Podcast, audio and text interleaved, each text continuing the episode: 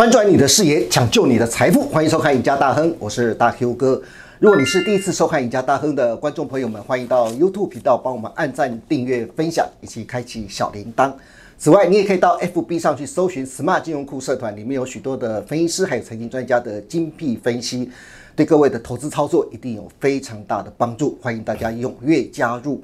好，这期《赢家大亨》的财经视野要带大家一起前往欧洲。为什么要去欧洲呢？因为美国总统拜登现在正在欧洲那边准备筹组抗俄大联盟啊，因为他发现前四次的对俄罗斯的制裁，对普京而言似乎是无关痛痒，甚至可以说只是在帮普京在挠痒痒而已。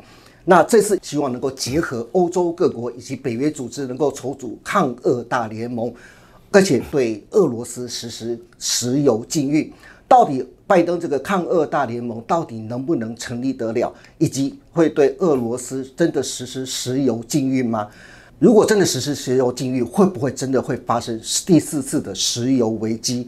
以及各位观众朋友，你知道吗？现在全球正在闹柴油荒，为什么会闹柴油荒呢？现在的柴油价格甚至比汽油还贵，形成了汽柴油的一个价格倒挂现象。这到底是怎么一回事？以及接下来俄乌最新的情势发展，等一下我们都要好好请教我们的财经专家朱月忠教授来帮大家好好来做解析。好，那现在我们来欢迎我们的财经专家朱月忠教授。教授你好，大家好，全国观众大家好。是教授。其实美国总统拜登这次前往欧洲有一个非常重要的任务啊，就是要筹组抗俄大联盟啊。对对。现在俄乌两个现在谈判还是陷入焦灼状态，真是已经快一个月了。然后呢，目前呢还是陷入一个焦灼状态。是，一直就算是拜登现在对俄罗斯实施四次的制裁啊，可是好像都并没有什么显著的效果，对不对？对，没错。然后呢，现在。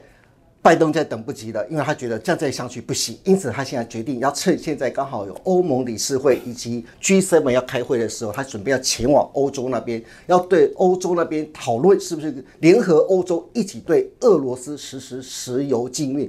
这个石油禁运可不是小事情，可不是只是美国单独对石油，呃，就是对俄罗斯的石油进口断绝而已啊。因此，很多的国家，包括像丹麦，丹麦就警告，如果欧盟百分之四十的天然气都仰赖俄国进口，如果一旦实施能源禁运呢，恐怕会陷入到停滞性的通膨的威胁。德国也警告，如果能源禁运会让欧洲能源价格飙升，希望那个就是拜登还有欧盟国家能够切勿仓促行动。甚至这件消息呢，也让俄国知道了，俄罗斯那边就警告。如果你敢让我的石油禁运，我就让你的国际油价直接飙到三百，甚至还有人说不但三百，甚至还可能看到五百美金啊！这是非常恐怖的一件事情啊！那教授，到底这个拜登这次的到欧洲之行啊，他的石油禁运，他的抗俄大联盟到底能不能能组得成？好，那刚大 Q 哥一连串的这些讯息给我们呢，其实我从一开始就说，从那什么。把他踢出 SWIFT 啦，什么冻结他的资产啊？我老早在很多媒体都说没有用处的啦，因为俄罗斯普丁为了打这场仗，人家准备八年了哎，八年前克里米亚事件之后，他早就在防备这件事情，他其实早就在他的算计，譬如说踢出 SWIFT，为什么他早就会知道？因为二零一二年伊朗就被踢出去了。你会对伊朗用这一招，难道不会对我吗？当然会嘛！所以他早就防备的好好的，所以我很早就说，你要对俄罗斯实施杀手锏，就是全面禁运。嗯，不是只有石油哦，我们都知道俄罗斯有一坨拉古的各种原物料嘛。对，你真的杀手锏，因为这就是它的命脉，它的经济来源嘛。你敢不敢整个全部禁运？因为你对应到伊朗，哎。伊朗当年被禁被不是只有被 Tip Switch，是全面禁运，甚至你他到现在他的石油都还是被禁运的。那你敢不敢用对伊朗的方法对俄罗斯？所以这一次拜登好，你看吧，前面这么多人对他来说，就戴哥哥说的，根本就是把他排养而已，他根本就是没什么太大的感觉。你真正的致命伤就是全面禁运，不是只有能源而已哦。那你敢不敢？嗯，这就是个很关键的问题嘛。好，我们先假设。如果真的做这件事情，对你看到俄罗斯的副总理就跟你说：“好，制裁我，你打个踹雷弹。”对，不是只有油价，我跟你讲，所有的原物料全部都飙到外太空去。对，好，那问题是到底会不会成功？嗯，那就回到一个问题嘛，各国的利益不可能一致嘛。对，有人一定有人赞成，有人反对嘛。对，所以我们看到谁会赞成？哎，赞成禁运当然是跟美国骂吉的这些国家嘛。那所以你看到是第一波美国自己先说我先禁运了，然后英国立刻就加入了啊。那法国是政府方面没有，可是民间有慢慢在有。好，所以这是最明显的。那其他还有一些就是啊，嘴巴说我支持你，我支持你，可是实际上。哎，真的身体很老实，因为对我懂啊，我就是依赖你嘛。尤其欧洲国家，大家也知道，欧洲国家过去跟俄罗斯就是既合作且竞争，对啊就尤其在能源方面，我就是得依赖你。真的所以我也不敢完完全全得罪俄罗斯。那可是美国是老大哥，我当然也不敢得罪嘛。那最简单的方法就是我嘴巴上跟你喊加油，实际上再就再说了哈。所以你看到这种国家就很就我有挺你哦，我不是没有挺你对对对，好，当然还有一些就是摆明我就是不赞成的，那大家也不都知道中国嘛，哈，尤其是为什么我们刚刚说的一大堆金融制裁对。对俄罗斯没有用，因为它有中国这个出口嘛。对因为我其实很早就在说，中国人家有一个人民币的交易系统，它只要透过人民币，它照样有出口，可以到全跟全世界做生意。我哪一定要靠你 SWIFT？哎好，教授，我觉得中国真的很厉害，他是是不是早就发现？就像您说的，他之前已经对伊朗已经做过这样的事情，对所以他就先预先知道了，就是美国以后对俄罗斯也会这么，也会做同样的事情，因此他就先跟俄罗斯先签了十年一亿吨的一个就是石油公运。对，那其实不要说俄中国担心俄罗斯，中国自己都担心自己哪一天也会被美国做一样的事情是，所以大家都在打这个算盘嘛。你也不能说他们怎样，本来各国都是站在自己的利益上嘛对。那还有一个也很重要的大国叫做印度。印度哇，印度其实真的更俄依赖俄罗斯啊！不要说各种能源原物料是，它连它的武器也大部分都是俄罗斯的。是那你说印度卡在那边，它该怎么办？对它能够支持你美国吗？坦白说，你看过去的历史你就知道，印度跟美国真的没有那么默契，对是甚至比较敌对居多。好，那可是印度的角色很奇怪，它跟中国也很敌对啊，因为我们知道，如果大家熟悉两国的历史的话，两三年前不是那个边境战争，现在还有这个飞机战对，基本上没有结束，没没有结结束，只是大家没有再报了。是。那所以你看，印度的角色真的就很奇怪了，他其实不支持中国，对。他对俄罗斯确实是比较支持的，嗯。然后呢，对美国说反对也不是完全反对，那他的角色就回到一个很现实的，也是我们哦不得不说，就我们对印度人的印象。现实考量是最重要的，对没有错谁对我有利，西归的威一对扁。对对，所以你看到印度这一波趁机买便宜的东西，他真的很厉害耶，对啊，这是直接买折扣价。说说穿了就是在商言商嘛，谁现在对我有利，我当然就往谁那边靠嘛。所以你说这样子，我们整个盘算下来，你觉得这样子还有可能成所以？教授，你认为这个拜登的抗俄大联盟现在组不下去了？呃，基本上就是一掰一掰啦，就是有人支持，有人反对，就像我们刚刚给大家分析的，因为不敢得罪美国的一定会加入嘛。那我跟美国，我没有那么依赖你的。我为什么要淌这个浑水？我自己国家的现实利益才是最重要嘛。所以你说大联盟组不起来，但是小联盟我觉得还是有可能的。嗯可是问题就是小联盟的力量就没有大联盟大多了，对，对这就一定有差别了嘛。好，所以再来就是一个问题，嗯俄罗斯真的有那么重要吗？哎，当然重要啊。哎、对啊，俄罗斯你，我们就先不要讲，因为俄罗斯太多的天然资源了，我们就以油来说好了。嗯俄罗斯的产油在过去有一段时间，大概二零零九年之后，它一度都是全世界最最高的产油国，在更早之前是沙特阿拉伯。对那后来因为美国页岩油的崛起，它才开始被往下挤。对，好，可是就算现在，它还是全世界前三名。嗯，那你说前三名重不重要？重要啊。当然重要嘛。可是你如果就全世界产能，现在它日均一天大概一千万桶以上哈，就从一月份大概还有一千一百多万桶，到现在有开始递减了，大概是还有在一千万桶。但是全世界大家可能没有概念，一天大概是一亿桶，嗯，也就是说它以产量来说，大概是全世界一天的十分之十一。分之一。嗯，好，所以我们回到一个问题，我把你这个禁掉，就少掉了这十分之一。对。那有没有其他国家可以补上？哎，目前好像还想不到这么大的量。哎，哎、没有人，绝对没有任何一个国家可以自己补上。所以呢，美国其实很早就发起，来，你们这些国家大家分配，你多个几万桶，他多个几万桶，大家想办法凑。对可是真的你要凑一千万桶，还是有困难呢还是有困难，因为 OPEC 就石油国家输出组织，他们有说了。垂个紧绷，大概多两百万桶。是那美国自己他也说了，到年底最多他增产一百万桶。哎、最大的两咖也不过才三百万桶，其他的小咖你要凑七百万桶，告可怜。对，不科林嘛，所以没有俄罗斯的石油，世界还是会继续走活下去啊。可是会活得油辛苦一会点活得很辛苦，油价绝对会飙到外太空去。是所以这就是为什么我们刚刚前面说的大联盟没有那么容易。对，这是大家担心的事情。教授，如果油价飙到外太空去，那是另外一回事啊。油价带起来的通膨，那才是更可怕的事情。真的，真的，我们就看到之前联准会是不是，诶说我要升息一码喽？对可是大家再仔细看，它有一个很重要的数据，叫做它对今年跟明年的经济预测。它今年是从原本预估会四趴的成长率，是下修到二点八趴哦。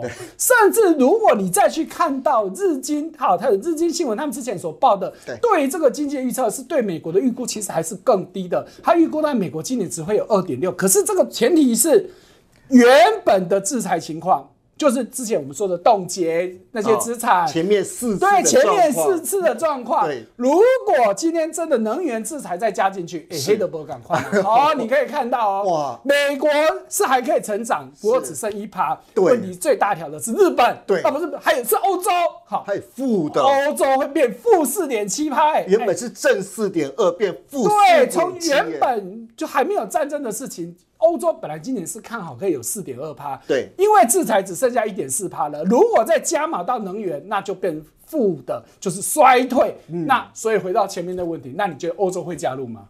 哦，真的要考虑了。太难了，所以你看到从头到尾，德国是立场非常的明确？我就是不要。对甚至像之前说 SWIFT 的这个剔除，嗯，德国都出来阻止，嗯，德国的态度都很明确，因为德国对俄罗斯的石油能源的依赖比其他欧洲国家更，更高，对。所以他一定反对的嘛。是，那你说这个怎么玩得下去？所以教授以你的意思来说了，看来是组要组成大联盟是很难的，可能只能组成一个小小联盟这样对，子。没错。那对俄罗斯的一个石油禁运啊，可能还要再看观察观察看看，对不对？要看其他欧洲国家是不是真的愿意力挺啊。可是如果实际上很多事事都这样嘛，如果真的如果发生的话，真的拜登要硬干，真的要对俄俄罗斯实施石油禁运的话，教授您看会不会真的发生第四次的石油危机呢？呃，我们先了解前三次的情况。嗯，前三次其实基本上都是因为战争，当然这次还是战争啊。可是最大的差别是前三次战争的地点就是产油国。嗯，好，比如说我们看第一次的以阿战争，对好，基本上就是以色列独占全哦呃这个阿拉伯联盟的国家，一个国家打全部，哇，这样就厉害哎。好，那当时油价就这样子从从三块钱飙到十二块，你看那时油价很低，可是你要看倍数，嗯对，哎是细波呢。对，四倍。哎、你又想对现在油价飙四倍，那是很可怕的事情。好，第二次是伊朗巴勒维这个被推翻了。好，那伊朗本来就是全世界前十大产油国，嗯。当时原本还没发生这事情的时候，它一天可以产五百八十万桶，嗯。可是因为发生这事情，存起八万。嗯，哎、五百八变剩一百万，少了四百八十万呢、你看，像我们刚刚说俄罗斯是一千万变成没有，可是你要注意哦，那个时代背景是四四五十年前，对。那时候少这个数量，因为当时全世界需求没那么多，对。少这个数量也是很可怕的。所以当时油价也是一样，十五块多飙到四十块，也是三倍左右了。天呐，好，第三次，我想大家都比较有印象就是波斯湾战争。对好，那波斯湾战争就是那个伊拉克入侵科威特的事情。好，那时候呢，当然都是产油国，也是一样的情况，当时的油价也大概飙了两倍多。所以回到现在的问题，嗯，这一波不用说，大家也知道。油价如果从二零二零年看到现在，其实也飙大概有一两倍以上了。是对那啊可是这次最大的差别是，真正发生战争的地方不是产油国，嗯，乌克兰不是产油国，对，跟前面，因为前面的三次，我们为什么要先把前面三次 review 一下？因为它当时是真正的影响到石油的供给了。对，可是这一次没有，其实没有影响到真正石油供给，而是大家用人为的因素去制裁、去限制你出口。是，所以我会觉得，在影响上，就算真的发生石油危机，不会有前三次那么严重。可是，可是，可是，很重要，讲三次不代表不会有影响。对啊。哎，可是教授，您看，虽然说前三次的石油危机都是发生在中东地区，因为大部分是产油区嘛，对，所以影响比较大。可是这一次也是在俄罗斯啊，它本身也有有钱，也是当事人关系，是它也是产油大国。对，就像你刚才说的，它是目前是是全世界第三大产油国嘛。是。那如果真的因为是直接美国拜登这对俄罗斯实施石油禁运的话，如果真的发生的话，会有怎样的事情发生呢？呃。不用说，就是油价大涨嘛，这这个我想大家都可以理解的事情。是实质的供需面可能不会有前三次那么大。对，好，但是需求所带动的哦，所谓需求是我心理层面的部分，其实就另当别论了。嗯，因为早年我们看到从一九七几年到一九九零年那时候呢。在国际衍生性商品市场没有像现在这么热络，对。可是现在黑德波赶快了，现在衍生性商品市场，哇，那这各种商品都有。对，我们就大家最有印象的，二零二零年是发生负油价，对。今年是不是又发生镍价飙上天的妖孽事件？对。这些都是因为衍生性商品市场。是。好，所以现在有一个资讯出来了，很重要，告诉你说这段时间大家都觉得说好像战争到这样子，就好像没有什么，好像也没什么特特别对，所以大家都觉得说之前油价飙那么高，有可能会下来，所以我就去放空。对，好，结果这个放空的部位听清楚哦，嗯，十亿桶，教授是十亿桶哎。十亿要听清楚哦，十亿桶的十不是十一桶，是十亿桶。对，是一后面很多 很多个零那个十亿桶哦。好，那我们刚刚说，因为大家看空，所以我去放空，这个总量高达十亿桶。如果今天回到我们刚刚说的，美国去组大联盟，就算没有组成小联盟也好，反正我就是真的禁运。对，某种程度上的禁运的，全面禁运比较难啊，我个人认为。但是某种程度上的禁运的话，哇。这下子就来了，价格是不是就开始涨？涨的过程当中，如果对衍生性商品熟悉的话，我就是嘎空，或者股票放空也是这样，最怕被嘎空。最怕被嘎空了。十亿头，我看你怎么嘎。哎，教授，在股票市场嘎空是最可怕的，这直接往上嘎，嘎到你叽叽叫这样。我们就讲这一次的镍价的情况，你看这一次镍价是不是也是因为中国的青山集团去放空，他放空二十万吨，但是他手头上其实有三万吨，我们就用比例来看，是，他有三万吨，他放空二十万吨，结果你看镍价就被标被嘎了。一倍上去，如果对比到现在十亿桶原油，请问谁手头上有这么多油？注意啊，为什么我要特别讲？因为台湾投资人比较不不清楚，国际的这种大宗物资的衍生性商品，基本基本上都是实物交割。所谓实物就是到齐了，你就要拿真的东西去交去交割。对，所以我嘎空，我就是我放空的人。我就是要到时候去真的拿十亿桶石油，我看你去哪里生十亿桶。是，到时候如果真的。石油的期货出现这种情况，真的我们很难很难想象，真的很难想象。不过现在全世界啊，全球也有个很难想象的现象，是就是教授你知道吗？现在全球都在闹柴油荒，真不是汽油荒哦，是真的是柴油荒哦。而且现在柴油价格甚至比汽油还要贵，而且还所谓形成了所谓的汽柴油价格的一个倒挂。就是现在不管在全世界哪一个国家，在欧洲目前最明显，我目前知道是欧洲那边。汽呃柴油的价格甚至比汽油还要贵，到底为什么会发生这种事情？对，我们在台湾真的很想很难想象，因为我们一般不太会用柴油，可是大家可能忽略了，其实只要运输车辆基本上都是吃柴油的，对，大卡车、大货车，对，那还有像什么轮船，嗯，哦，飞机基本上也是吃汽油，但是轮船都是吃柴油。好，所以这就是回答一个问题了。以前哦，尤其是疫情爆发的时候，大家都觉得说，好像这种国际运输啊、贸易都降低了，所以他想说柴油比较不要不会用到那么多了，所以还是以汽油为主。结果没想到，哎，各国开始解封了，运输需求变多了，所以我柴油需求变多了，这是第一个原因。那第二，刚刚这个大 Q 讲到说，哎，欧洲特别严重，为什么？因为原来哦，我们都以为欧洲跟俄罗斯买油是买原油，买原油的意思就是买回来我自己提炼，不是这样子吗？其实还买了很多柴油哦，他也买柴油了。对，整个整个欧洲其实有一半的柴油是跟俄罗斯买的，那也是就不要说有禁运，光运输发生战争，运输所造成的问题，嗯，进来的变少了，是，结果柴油价格就飙上去了，所以你很难想象，哎。德国一公升，听清澈哦，一公升的柴油可以卖到合台币七十几块。真的是我们很难很难七十几块。好台湾现在看刚才这张字卡，我们可以看到台湾的目前的柴油价格是二十九块四啊。对，而且事实上不是只有欧洲，连美国也发生一样的情况哦。大家看到我们的图表里面右边的图，下面那个绿色底色的，就是柴油的价格，跟上面的油价去比较，你就知道，哎，真的还比较贵啊。那当然，它的价格标示在美国的是算加仑的，所以它下面来看到是六点三九美元一加仑的是好，可是换算成台币，哎、其实也是很贵哦。好，所以呢，正在告诉大家，这一波这个油价真的是出现很多很不寻常的情况，不止飙上天，甚至连我们以前都觉得不可能的柴油比汽油贵的事情都发都生。发生了，真的。而且教授听说最近网络上还有人很苦守这个到底柴油比汽油贵，甚至现在汽油是这么贵成这样的一个情况，甚至比末世界末日还要可怕。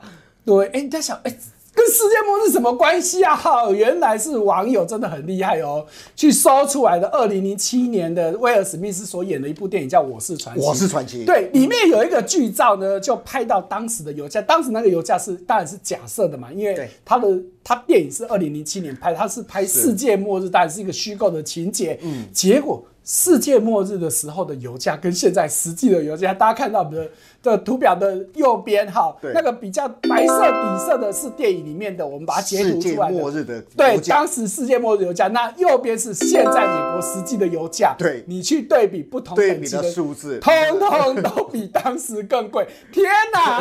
现在没有世界末日，如果网友有兴趣，可以去看那一部电影哦。当时就是说啊，发生了因为一个。诶，有人研究那种病毒啊，结果呢，造成很多人就死掉，甚至变成僵尸等等的，反正就只剩威尔史密斯是一个活人。是好，所以在当时，照理说，因为供给什么都没有了，所以油价大概飙上去，而且当然那是已经是停下来的，因为不会有新的生产了。